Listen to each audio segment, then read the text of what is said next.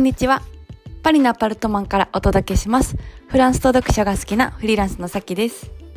え皆様いかがお過ごしでしょうか？あのですね、ちょっと前のラジオで、あの、なかなか最近寝れないっていう話をしたと思うんですけど、ちょっと解決法見つかりました。うん。あの、いっぱい試したんですけど、なかなか、あの、寝れなくてですね。まあ、あの、その理由は、あのお昼にこう頭脳を働かせすぎて寝る時にこうパッと脳が休まらないんでなんかエンジンがこう全開のままっていう、まあ、理由だったんですよ。でそれに対して有効だったのがあの、まあ、冷えピタ？冷えピタでなんか頭のそのエンジンなんかギュインってなってる熱い熱くなってるのを抑える冷えピタ？とあともう一個これめっちゃ良かったなって思ったのがなんかあのアイマスクなんですけどなんか日本からも持ってきたんですよ。あの中に小豆かなんかが入ってて多分小豆なんですけどあの電子レンジでこう温めたらあったかくなるみたいなあるじゃないですか。あのそれを、まあ温めて目目に目の上に置いて寝たら寝れたっていうあのはいことがあってあ解決法これやって思いました。うん、なんか日本の便利グッズは本当に本当にすごいですね。うん、冷えピタもこういうこうアイマスクグッズとかもまあフランスにはなかなかないんでなかなかっていうかないと思いますね。うん、ので持ってきて本当に良かったなってはい思いました。まあ2日連続ぐらいこのおかげで寝れたんで、えー、うん多分解決法なんじゃないかなと思ってますね。でもこういうアイマスクって、まあ、普通のこうあのなんていう暗くするためだけのアイマスクとかだったらフランスにもありますけどなんかこう温めたり冷やしたりして使うアイマスクってこう日本にしかあのなくてフランス人とかも何それみたいな感じでなんか変だなって、えー、言ってたんですよね。うんまあえっ、ー、とそういう日本グ便利グッズに助けられて、えー、解決したと思います。はい、であの今日のラジオのテーマなんですけどあのパリでのこうフリーランスでの私のなんか一日のこうルーティンをなんか話できればと思ってます。まあなんかあのパリのアパルトマンからって言ってパリに住んでるフリーランスの私がいろいろ学んだこととかを話してると思うんですけどだからまずそのパリに住んでてフリーランスってところで、えーま、もし住んだらどういう感じどういう感じでなんか暮らすのかっていうののあの少しでもこうパリ感が伝わればいいなと思ってなんかこういう話もちょっとしてみようかなって思いました。うん、でまああのフリーランスなんでルーティンは毎日同じじゃないんですよね仕事の状況とか今日やりたいなと思ってることとかによって結構変わるんですけどまあなんかある一日というか、えーまあ、実際今日休日なんですけど休日どんなことをあの、まあ、パリの生活でしてるかっていうことを、えー、ちょっと話せたらなって思ってます。まあ、今日はあの朝起きて、まあ、10時ぐらいに起きてで、えーまあ、メールとか、えーまあ、コンサルティングをやってるのでバイヤーの。その、えー、メッセージのチェックですとかあとあの自分の、えー、ネットショップの、まあ、問い合わせとかの、えー、確認返信をしたりしながら、えーまあ、ご飯食べますね。パンと、えー、コーヒーとか飲みます。うん、でまああのフランスのパン本当におい美味しくてなんか衝撃のレベルだと思うんですよ。あのもしフランスに皆さんいらしたらぜひあのパンは絶対食べてほしいと思うんですよ。特にクロワッサンとえっ、ー、とあのアップルパイと、えー、かな、うん、をぜひ食べてほしいと思うあレーズンパンも美味しいですね、まあ、あのパン屋さんによって、えー、まああのそのパン屋さんごとに得意なパンが違うんで食べ比べとかしてもいいと思うんですけど、まあ、あの日本のコンビニぐらいのレベルの数でパン屋さんがこう街に点在してるんで食べたり食べ比べするのも楽しいかなと思います。うん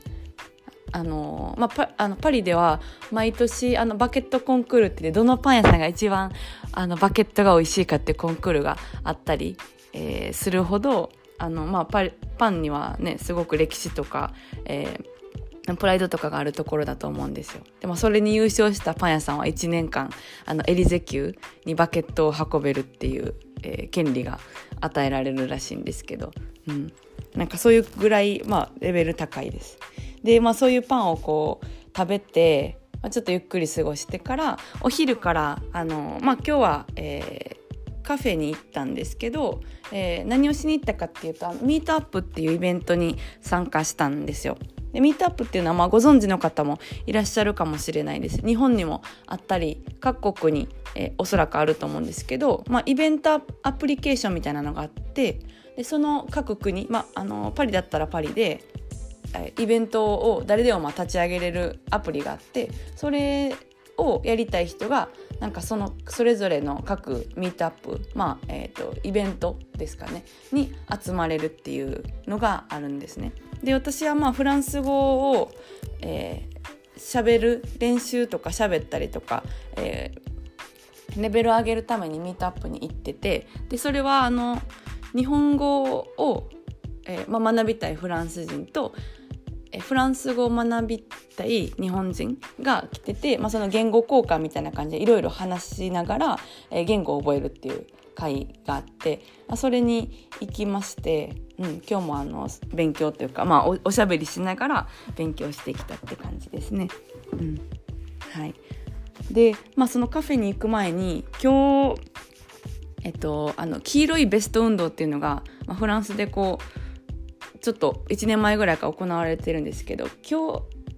17日か。17日でちょうど1年らしいんですよそれが始まって。だからいわゆる記念日みたいなあの感じの日の、えー、前日だったんで、えー、あのその黄色いベスト運動が、まあ、割と大々的に今日は行われててもうメトロも各所封鎖されて全然使えなくてでまあなんかね運動してましたね。結構激しいんですよね。あのまあ、日本とか他の国でも報道されてると思うんですけどまあえっ、ー、と税金の引き下げとかガソリン代の、え、引き下げとか、まあ、いろんな目的をもとにあいろんな目的を持って、えーまあ、市民がパリに集まってきてフランス各地から、えー、街を行進するっていう感じなんですけど結構まあ過激でうん、なんかあのいろいろこう燃やしたりするんですね。車とかすぐ燃やすしひっくり返したりとかとお店とかのあのガラス割ったりとかね。そういうこう結構まあ激しい感じで、えー、デモやってます。で今日は特に別にそのあのアニアニバーサルみたいな、まあ、1年やったんでなんか、まあ、あのポジティブなアニバーサルか分かりませんけども、うん、あの結構ともっといつもより激しかったです。うん、なんかあの、えー、歴史建造物、えー、広場みたいなところのこう銅像とかがあの壊されてたりだったり、うん。まあ、いつも通りなんか車燃やしたりとかそういうこうことが行われてたんでまあ、結構そのカフェまでにたどり着きにくかったんですけどまああの、うん、到着し,、まあ、到着したって感じです、まあ、そういうこう道すがらにはそういうこともありつつ、はい、カフェに行きました。うん、で、えーとまあ、その、えー、カフェでのミートアップではいろんな話をもとに、えー、フランス語とか英語を使って、えーと議論みたいなのをするんですよ。で今日まあいろいろ話したんですけど、うん、今特に印象に残ってるのは、えーとまあ、日本であの最近そのハイヒールを仕事中に履かない女性だけ履くのはどうかっていうこう議論が行われてるじゃないですか。あの MeToo にかけてあの空通っていう空通かという運動が行われてると思うんですよ。あの日本の女性の方が一人、えーと、がほあの発端で、えー、おっしゃられてあの女性が勤務中にハイヒールをあの義務マナーとか、えー、のために義務付けられるっていうのが結構足を痛めるで足を痛めたりとか怪我しながら、えー、勤務しなければいけないのは苦痛を伴うので、えー、いあの議論あの抗議しようっていう目的で、まあ、署名を集められたりとか、えー、ツイッターとかであのハッシュタグとタグとかつけて、えー、賛同者を集めてるっていう議論があると思うんですよ。でそれがなんかあのどう思うかみたいなのをフランス人から聞かれたので、えそれぞれみんなあの仕事中にこうハイヒール履かなければいけないのはどう思うかみたいな話を、えしました。まあ、いろんな意見が出て面白かったですね。うん、なんか実際仕事中にこうハイヒールと動くための靴どっちも持ち歩かないといけないからあの大変だっていう声とかでも男性もあのえー、とスーツかスーツを着ないといけないから夏も着なくていけな着ないといけなくて暑いから、まあ、それはそれで男性の負担になっているとかあとハイヒールじゃないけども、えー、レザー革靴を、えー、男性は履かないといけないんでなんか必ずしも女性だけじゃないっていう声もあったりですとか、あのー、女性の方ではハイヒールはあのまあ革靴とかもあの結構大変だと思いますけどその足が足を怪我したりとか歩長時間歩くのとかが難しかったりするので、えー、なんか結構きついよみたいな話をいろいろしてました。うんでなんかフランスだったらその議論行われる上だったら意見が全然違ってもバンバン言ってもなんか後腐れとか、まあ、ないですしなんか私と反対意見だったかあの人はどうみたいなとかもないんで、えー、まあ、皆さんが思ってる意見をこうバンバン言ってでそこでいろんな意見があって面白いなみたいな感じで、えー、議論して、まあ、終わったら普通にねあの、まあ、その議論終わってまあ、仲良くこう帰ったりとかするんですけどそんな感じでこう話すので面白かったなっていう感じです。はい、であとはまああの帰って、えーまあ、パリって結構その日本食が発展してる方だと思うんですよ、えー、海外の中でも。すごくレベルが高くて。で、まあ、日本食スーパーマーケットもあの何個かあるんですけどそこでこうあのご飯を、